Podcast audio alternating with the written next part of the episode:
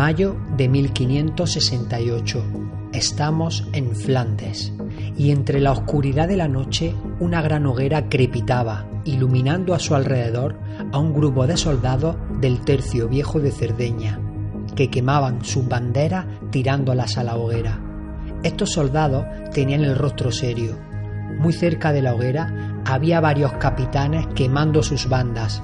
Los sargentos rompían sus partesanas. Muchos soldados viejos, al ver la escena, rompían a llorar de forma desconsolada.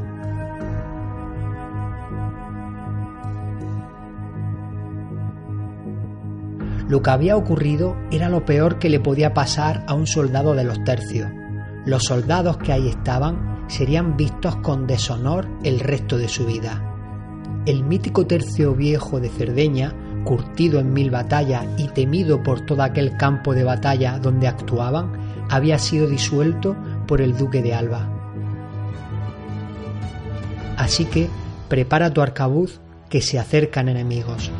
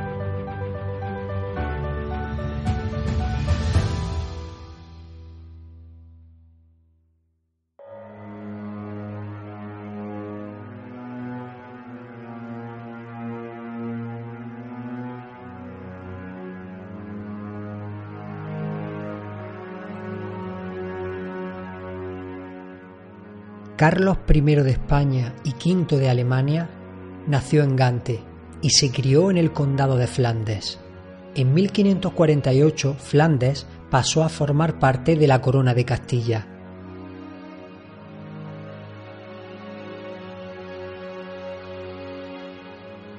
Carlos era visto en Flandes como un monarca de su tierra, hablaba su lengua permitió que los nobles de la zona continuaran con su política tradicional, manteniéndole fueros y leyes. Cuando Carlos abdicó en su hijo Felipe II, la situación cambió. Felipe había sido criado en Castilla, con las costumbres españolas. Nunca se dirigió a sus súbditos en Flandes en su lengua, y las políticas que llevó a cabo eran marcando los intereses españoles.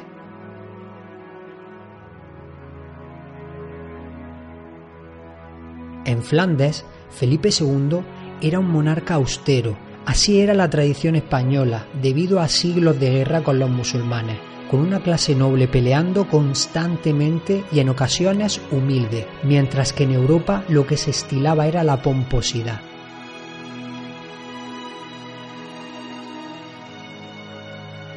Por todas estas razones a Felipe II se le vio como un monarca extranjero, que no consiguió conectar con los súbditos en Flandes.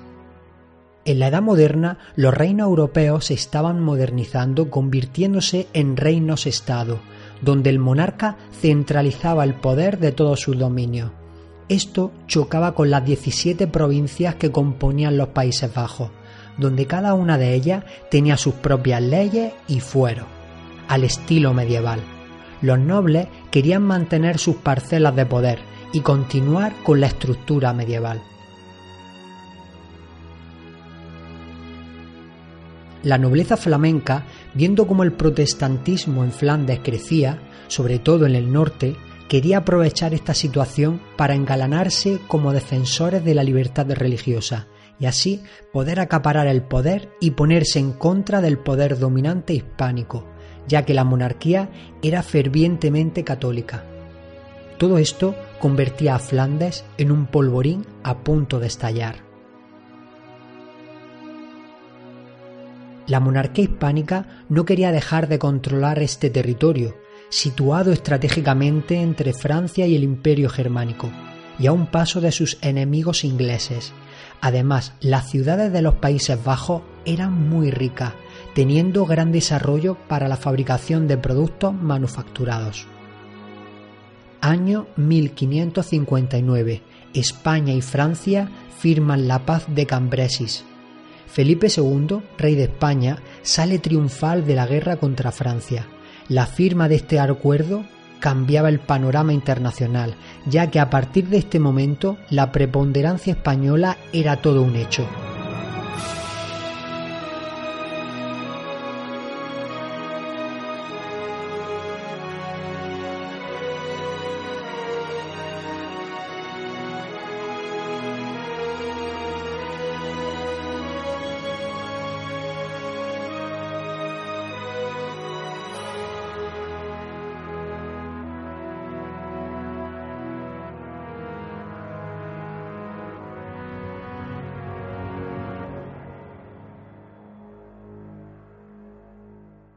Los Países Bajos fue la zona donde estuvo el centro de operaciones hispánico en la guerra contra Francia. Felipe II estaba allí en la finalización de la guerra. Felipe quería retornar a Madrid. Según él, ya nada tenía que hacer en Flandes. Uno de sus consejeros más importantes en Bruselas, Gran Vela, trasladó a Felipe II la situación de los Países Bajos. El protestantismo avanzaba por los súbditos flamencos a gran velocidad. Además, los nobles de la zona estaban muy disgustados, ya que la política aplicada por el monarca hispánico provocaba una pérdida de sus privilegios. También informó sobre la imagen que Felipe II tenía en los Países Bajos, como un monarca que nada tenía que ver con ello. Felipe desoyó la advertencia de Gran Vela y volvió a Madrid, a ocuparse de los asuntos de Castilla.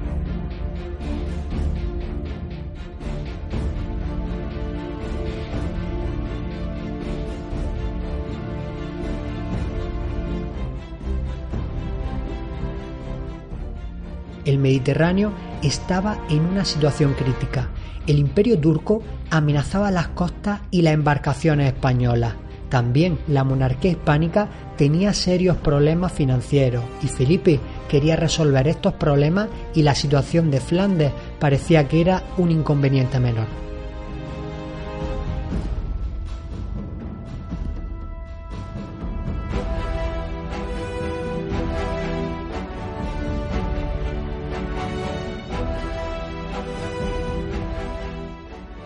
Felipe II dejó a su hermana Margarita de Parma como gobernadora de Flandes. También formó un Consejo de Estado equilibrado para intentar contentar a toda la nobleza. Ese consejo lo componían cuatro miembros, donde dos eran nobles destacados de los Países Bajos, uno de estos dos nobles era Guillermo de Orange, y los otros dos lo formaban representantes de la monarquía hispánica, Gran Vela era uno de ellos. Guillermo de Orange y Gran Vela empiezan a tener fuertes enfrentamientos.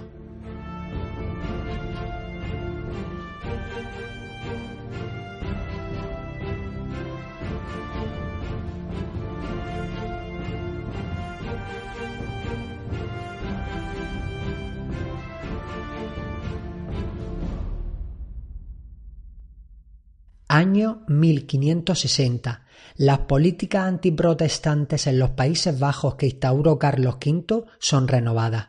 Gran Vela, viendo la amenaza protestante, reestructura los obispados de los Países Bajos, ya que solamente había tres, y establece 17 para tener mayor fuerza y que el catolicismo llegara a un mayor número de súbditos. Esta medida complica aún más las relaciones entre Guillermo de Orange y Gran Vela. Guillermo de Orange quería acaparar más poder y necesitaba un argumento lícito para enfrentarse al imperio dominante hispánico y vio en la lucha religiosa un camino ideal para conseguir sus objetivos. Mientras todo esto ocurría, el protestantismo avanzaba por los Países Bajos rápidamente. Guillermo va dando paso en su estrategia contrayendo matrimonio con Ana de Sajonia, de familia protestante. Guillermo de Orange y el conde Egmont renuncian a la jefatura militar de las tropas de la monarquía hispánica en Flandes. Guillermo estaba sentado mientras miraba de soslayo al conde Egmont. Junto enfrente, Margarita de Parma, gobernadora de Flandes, hablaba muy tranquilamente.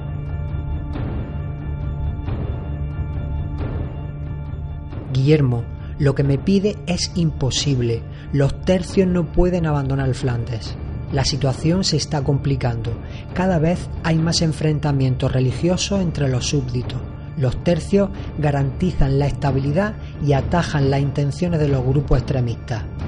Guillermo le respondió, los tercios generan más tensión. La presencia de fuerza de la monarquía hispánica genera inconformidad y desconfianza. Además, los soldados que componen los tercios no saben convivir de forma cívica, sacan la espada a primera de cambio, son maleducados. En ese momento, Margarita interrumpe a Guillermo diciéndole, son los tercios viejos y gracias a ellos hemos ganado la guerra contra Francia.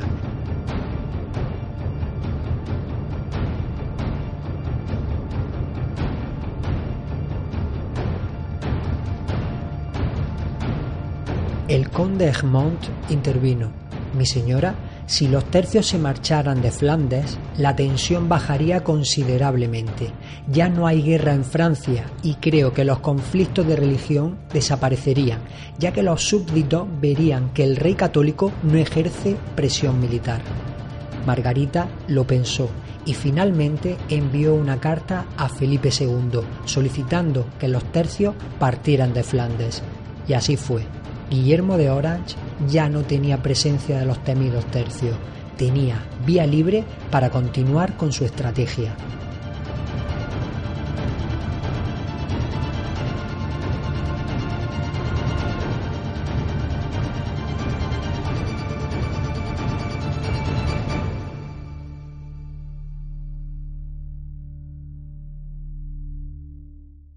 Guillermo de Orange jugaba a la ambigüedad él seguía confirmando su lealtad a la Iglesia católica, pero los pasos que iba tomando iban dirigidos hacia otra dirección.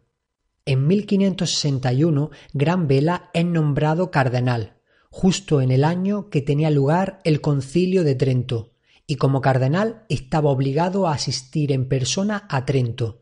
Los protestantes vieron la oportunidad de que el cardenal Gran Vela se marchara de Flandes, pero Felipe II, viendo la problemática, consigue una dispensa papal y permite a Gran Vela permanecer en Bruselas.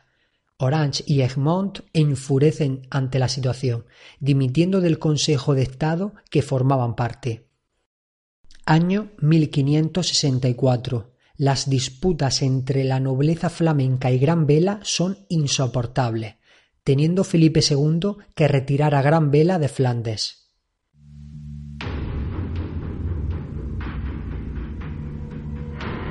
En el año 1565 los nobles protestantes se reúnen y redactan el Compromiso de Breda, donde plantean una serie de exigencias que si Margarita no las aceptaba amenazaban con la posibilidad de levantar las armas contra la monarquía.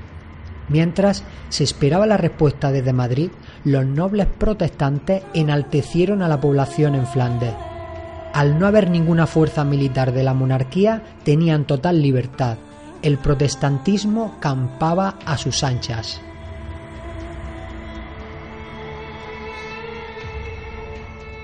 En 1566 comienzan los asaltos a los conventos. Los protestantes asesinan a multitud de católicos, destruyen imágenes religiosas, católicos y religiosos tienen que huir o esconderse, ya que son perseguidos en todo Flandes. La situación estaba a punto de estallar. Felipe II, viendo el escenario que había en Flandes, decide enviar a sus poderosos tercios viejos en dirección a Flandes, liderados por Fernando Álvarez de Toledo y Pimentel, tercer duque de Alba.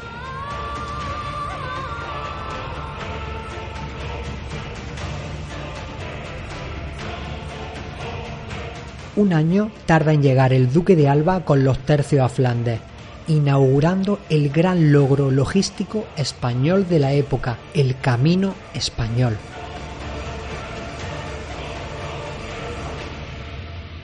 Durante este año, Margarita consigue controlar la revuelta en Flandes.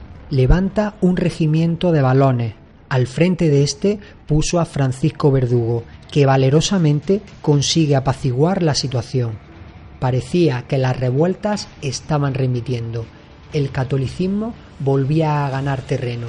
También ayudaba el hecho que los nobles y la población de la zona ya eran conocedores de la llegada de los tercios a Flandes.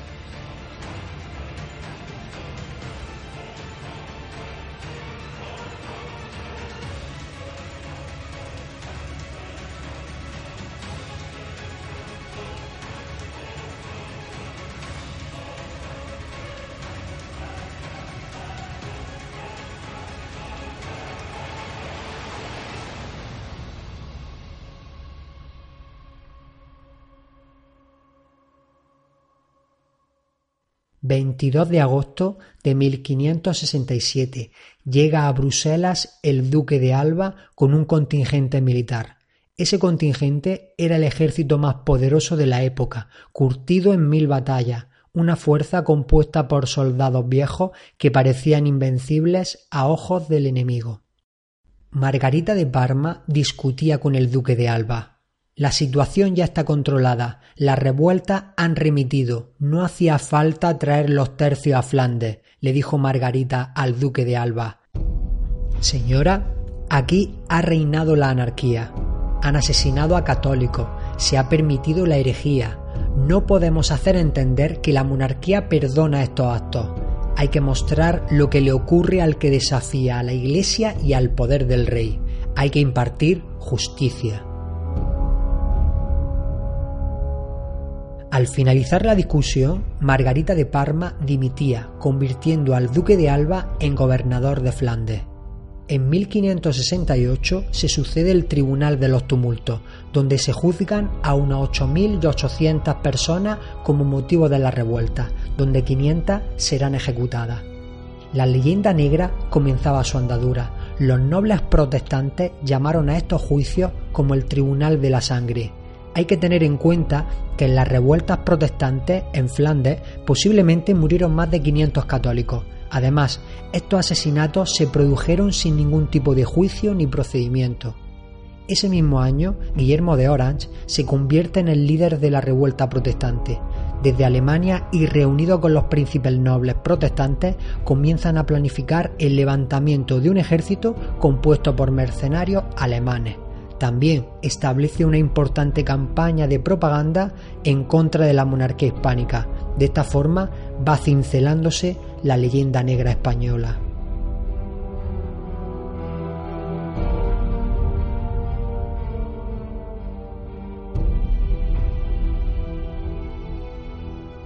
Orange establece tres fuerzas ofensivas, una desde el sur, frontera con Francia, otra desde el norte, el tercer contingente lo lideraría él mismo y atacaría el centro de los Países Bajos.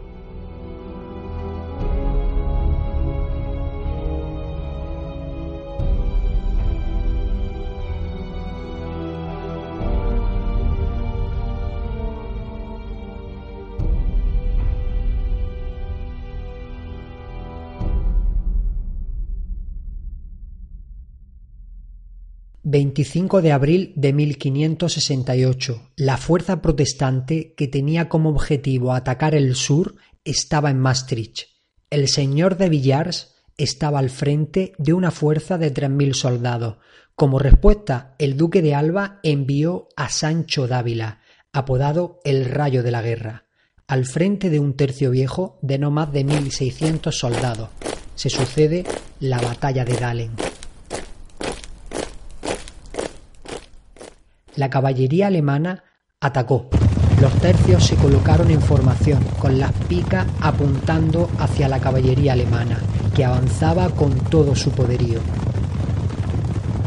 En ese momento, los arcabuceros de los tercios dieron una buena descarga a la vez. La caballería se iba debilitando mientras se acercaba la línea hispánica. Otra andanada de arcabuzazos hacía caer a cientos de caballeros, que iban viendo cómo sus fuerzas menguaban. El choque se produjo.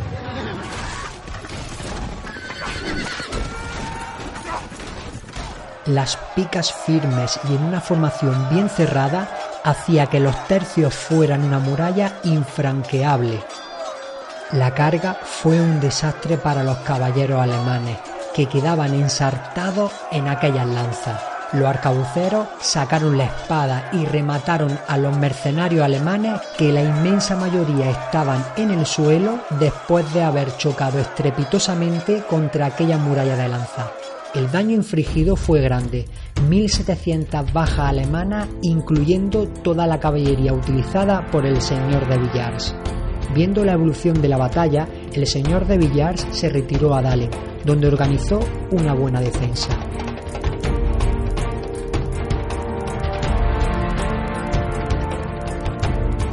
Por la tarde apareció Sancho de Londoño con 600 infantes, los soldados hispánicos realizaron la ofensiva, atacaron con toda su fuerza la línea defensiva alemana.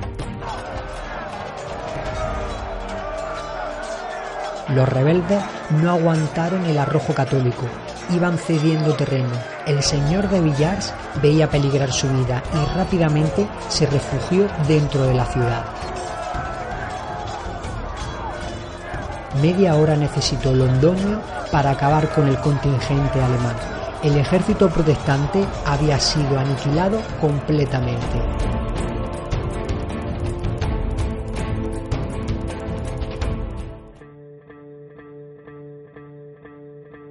Sancho Dávila iba con su caballería todo lo rápido que podía. El terreno era pantanoso y los caballos avanzaban con mucha dificultad. Dávila comenzó a ver a lo lejos a soldados católicos. Muchos de ellos estaban en grupo, bebiendo vino y riendo. Londoño se dirigió a Dávila y le dijo, Vuestra merced llega tarde, le decía con una sonrisa en la boca. Dávila le contestó, Este maldito terreno hace muy complicado el camino. Ya veo que ha despachado bien a los rebeldes los herejes empezarán a entender la superioridad de los tercios.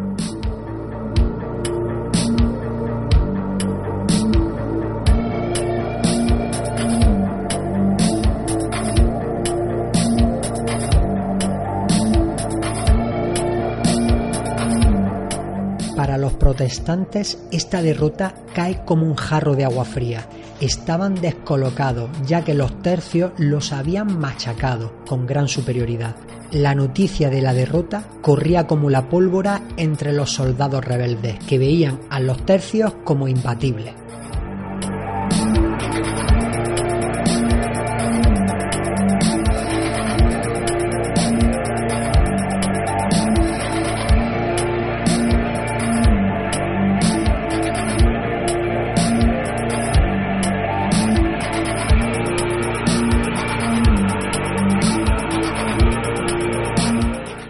Nos trasladamos a la ofensiva protestante en el norte. Los hermanos de Guillermo de Orange, Luis de Nassau y Adolfo de Nassau, procedían a la invasión de la provincia de Groninga, con un contingente de cuatro mil hombres. El objetivo era tomar una plaza importante como Groninga que le sirviera de base para seguir avanzando en todos los Países Bajos. Orange pensó que los compatriotas abrirían las puertas de la ciudad al ver a los hermanos Nassau y la tomarían sin necesidad de asedio. Al llegar el destacamento protestante a Groninga, la ciudad no les permite entrar y cierran las puertas. Groninga estaba defendida por el estatuder Juan de Ligne, al mando del tercio viejo de Cerdeña con tres mil soldados. Las tropas alemanas no intentan sitiar la ciudad. Conociendo su superioridad numérica y el estado del campo de batalla, la idea era que salieran las tropas católicas y les atacaran. De esa forma realizaron ofensivas de provocación para que el tercio saliera de las murallas. El maestre de campo Gonzalo de Bracamonte recomienda a Ligne no entrar en batalla. Los hermanos Nassau estaban intentando a toda costa que las tropas hispánicas salieran de las murallas a combatir contra ellos.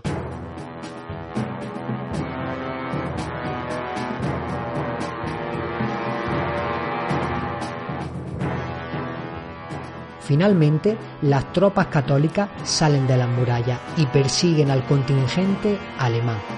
Pasan días en el que el tercio de Cerdeña no termina de estar seguro de entablar combate. Había muchas dudas por parte de Juan de Ligne. Veía la superioridad numérica del ejército protestante y el terreno era muy malo para una ofensiva.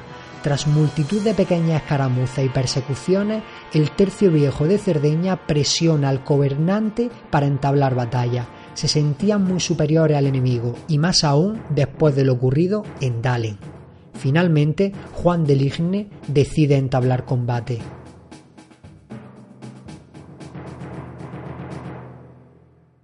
...22 de mayo... ...la arcabucería del tercio de Cerdeña... ...ataca la retaguardia del ejército rebelde...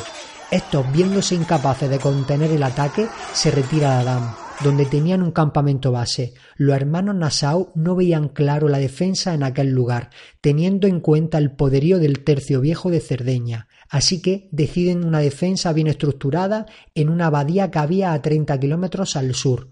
El 23 de mayo las tropas de Juan y Bracamonte persiguen a las tropas rebeldes. En ese momento, Bracamonte recibe una carta con el sello del duque de Alba. Bracamonte la abre con cierto nerviosismo. Viniendo del duque de Alba, la importancia del mensaje debe ser máxima. Juan Ligne, mirando a Bracamonte, le pregunta ¿Qué dice la carta? Bracamonta baja la carta y le dice Vienen refuerzos provenientes de Bolduque. Tendríamos que esperarnos, reforzarnos y seguir la persecución. Ligne gira la cabeza y le responde Bracamonte, no vamos a pelear con cualquier cosa. Estamos al frente del tercio de Cerdeña. No necesitamos ningún refuerzo.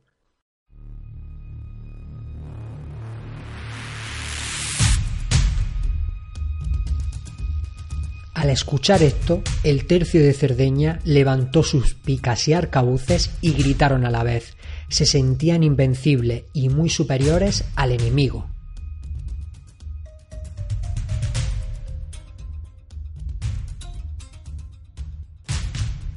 Al llegar a la cercanía de la abadía, se encontraron con un ejército bien estructurado y en una posición defensiva excelente.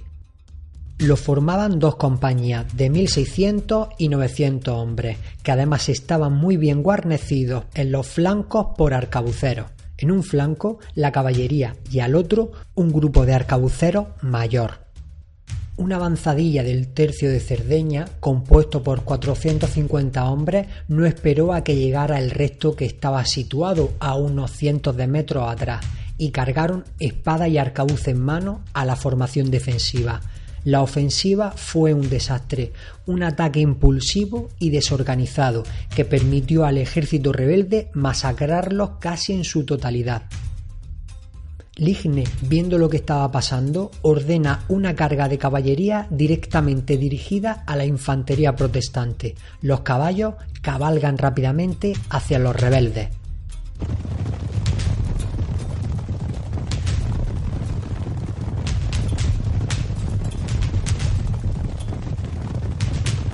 En esas, Adolfo de Nassau, viendo la operación de Ligne, manda a su caballería para cortarle el paso. Gracias a esta acción, la infantería protestante se retira a las posiciones defensivas y se salva. Las dos caballerías chocan violentamente. En el impacto, Juan de Ligne es atravesado por una lanza y muere. Los caballeros luchan espada en mano. Los gritos resuenan en el campo de batalla. La pelea es encarnizada.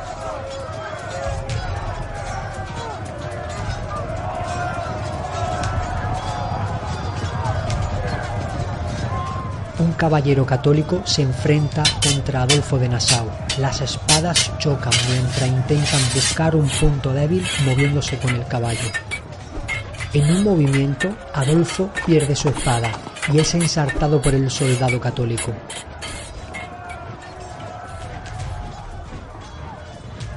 El ejército rebelde lo vio claro. Salió a tropel de su posición defensiva, atacando todos los protestantes a la vez.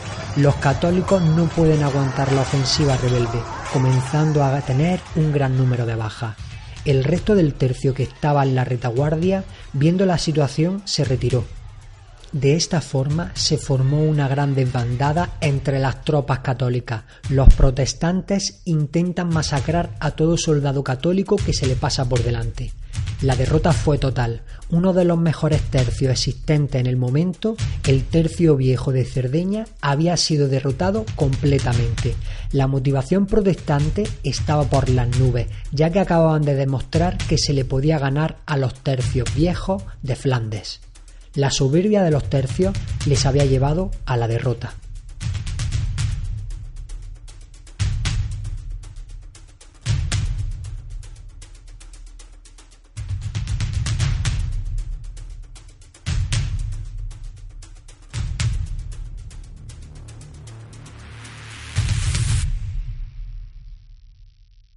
Cuando el duque de Alba se entera de la derrota, entra en cólera.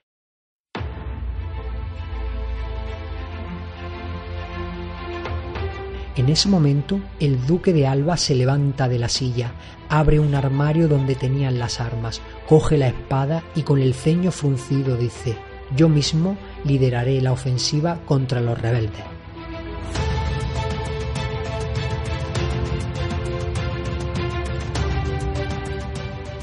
A los dos días, Alba fue implacable con la campaña realizada, disolviendo el tercio viejo de Cerdeña, degradando al maestre de campo y capitanes. Los alferes rasgaron las banderas y rompieron las astas, los capitanes quemaron sus bandas y los sargentos sus partesanas, mientras muchos de los soldados lloraban de vergüenza al contemplar la ceremonia que ponía fin a una unidad distinguida en mil combates.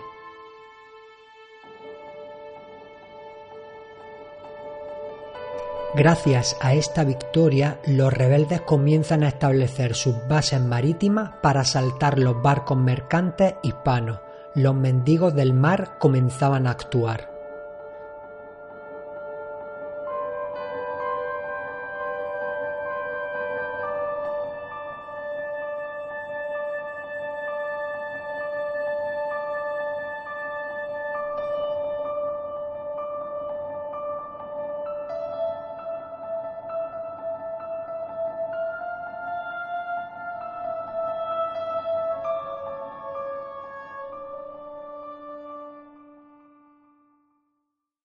Mejor general de la época, el duque de Alba, se dirige con rapidez al encuentro del ejército rebelde que venció al tercio viejo de Cerdeña antes que Guillermo de Orange se les uniera.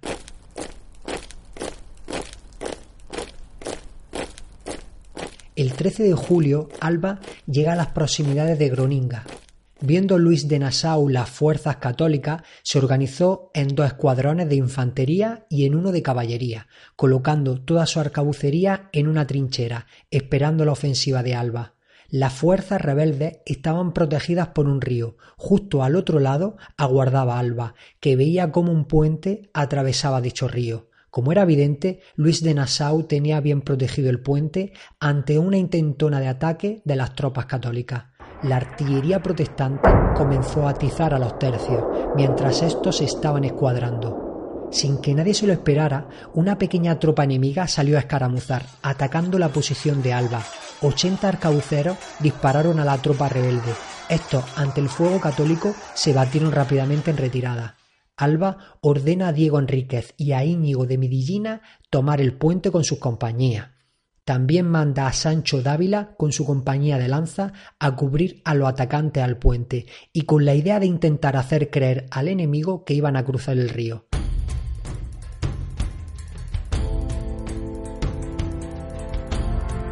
Los rebeldes, viendo que los católicos se acercaban, abandonan el puente, no sin antes prenderle fuego, haciendo imposible el atravesarlo. Los católicos no se arrugan y Alonso de Ulloa con sus soldados atraviesan el puente ardiendo El fuego quemaba sus barbas y jubones. Cuando cruzan el puente, los rebeldes se sorprenden al ver a los soldados en llamas con espada en mano que sin esperar a quitarse el fuego les ataca con dureza. Mientras esto ocurría, la caballería hispánica vadeaba el río agarrando las monturas de sus caballos. Cuando llegan al otro lado, los rebeldes huyen despavoridos, ya que les están atacando por ambos lados, por el puente y por el río. Se inicia una persecución donde el enemigo tiene 400 bajas, mientras que los españoles sufren tan solo 10. Luis de Nassau ordena replegar a su hombre. Era superior en número, pero el enfrentamiento en campo abierto contra los tercios españoles estaba siendo un desastre, así que decide desplegarse en Jemmingen, una península enteramente rodeado por los ríos Ems y Dollars.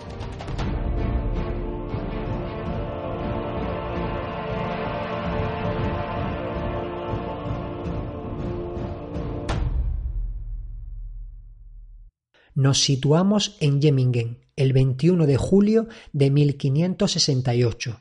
Luis sabía que si los españoles querían atacarle, tendrían que avanzar por un dique que había de camino, entre tierras pantanosas y agua, impidiendo movimientos entre tropas.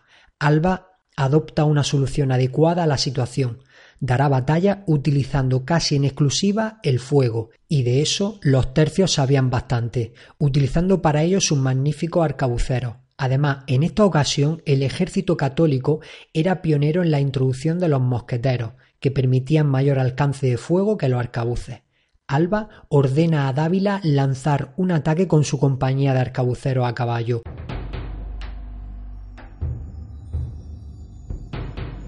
un destacamento protestante les hace frente que viendo el arrojo de estos arcabuceros a caballo se retira rompiendo la esclusa inundándolo todo.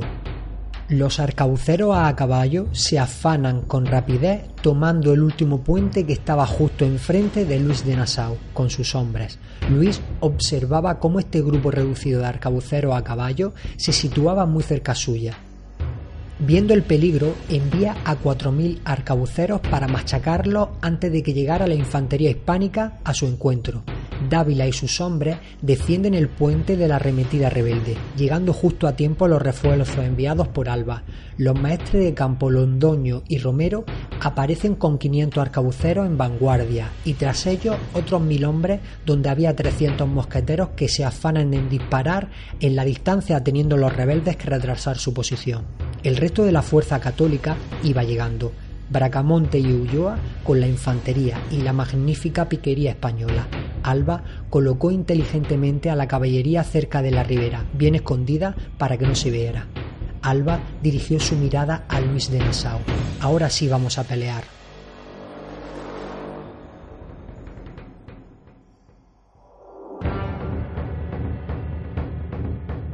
Los tercios españoles se mostraban imponentes ante un ejército rebelde que veía cómo aquellas tropas se movían de forma autónoma magistralmente. Cada compañía era diferente, pero sabían que tenían que hacer moviéndose como un engranaje que encajaba a la perfección. La disciplina en cada movimiento era impresionante. Esta organización solamente la podían efectuar los tercios españoles debido a su estructura, Todas las compañías disponían de arma de asta y fuego, dándoles gran autonomía táctica, siendo muy sencillo combinarla entre sí, dependiendo de la misión que hubiera que llevar a cabo. Al llegar los 500 arcabuceros católicos, Dávila sonríe. Ahora vamos a castigar a los rebeldes, dice en voz alta mientras dispara su arcabuz. Los protestantes no aguantan la ofensiva católica y se retiran. Dávila, con todo el grueso de soldados que había peleado en el puente, persigue a los rebeldes, hasta que el contingente rebelde que estaba esperando bien atrincherado realiza una fuerte descarga de arcabuz. Muchos soldados católicos caen. Dávila retrasa la posición para salir de su alcance de tiro. Londoño y Romero se quedan impactados de ver la gran masa de soldados que los estaban esperando. Temiendo que realizasen un contraataque, rápidamente solicitan a Alba picas para poder defenderse de una posible ofensiva.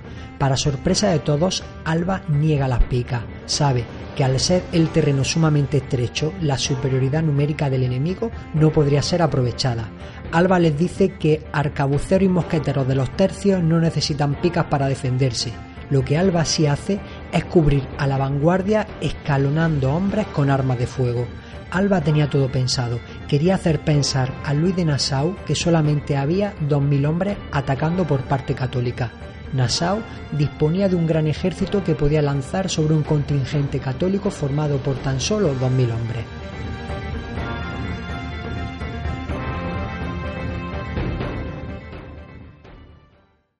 Londoño notaba el barro por todo su cuerpo. Estaban en un puente donde estaban colocados uno al lado del otro, con los arcabuces apuntando al frente, esperando el contraataque protestante. Olía la humedad y llovía de forma intermitente. Nassau veía la ofensiva fácil. Para asegurarse, envió a exploradores por el río para confirmar que solamente había dos mil soldados. Alba había escondido muy bien al resto del ejército y a los arcabuceros que cubrían a los hombres que estaban en el puente. Los exploradores rebeldes no detectaron nada. Luis de Nassau, al asegurarse que los dos mil hombres estaban solos, decidió acabar con ellos.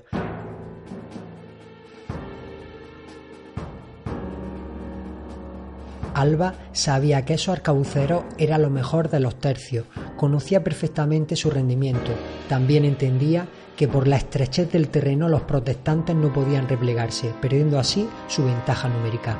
El pez había mordido el anzuelo. Los protestantes avanzan por el dique, en vanguardia los piqueros y cubriéndolo los arcabuceros protestantes. Los disparos se intercambian en ambos bandos, pero en este tipo de combate los tercios eran especialistas. Los soldados católicos iban disparando y relevando, con una organización que tiene un ritmo como si de un reloj se tratara. La disciplina en el tiempo y en el ritmo del disparo hacía que los españoles tuviéramos un fuego constante que los protestantes no tenían, ya que estos disparaban sin orden ni disciplina. El ataque protestante se erosionó gracias al fuego de los tercios, frenando la llegada a las filas católicas. Los protestantes tienen que colocarse en posición de defensa e intercambiar disparos.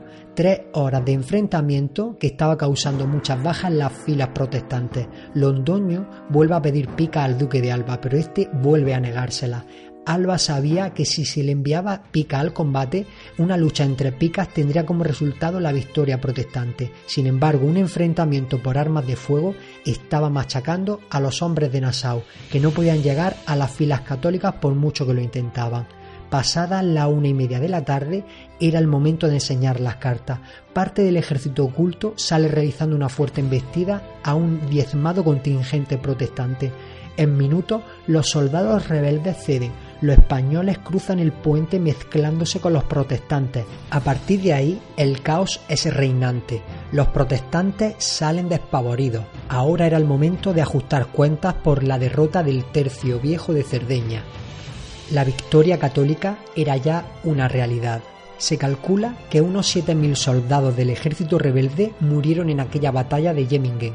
Alba consiguió su objetivo, arriesgó poco ya que su vanguardia estaba bien apoyada, además tenía la retirada asegurada, tal y como él dijo, yo siempre pretendí romper al enemigo, no solamente sin aventurar jornada, pero aún sin pérdida de la gente.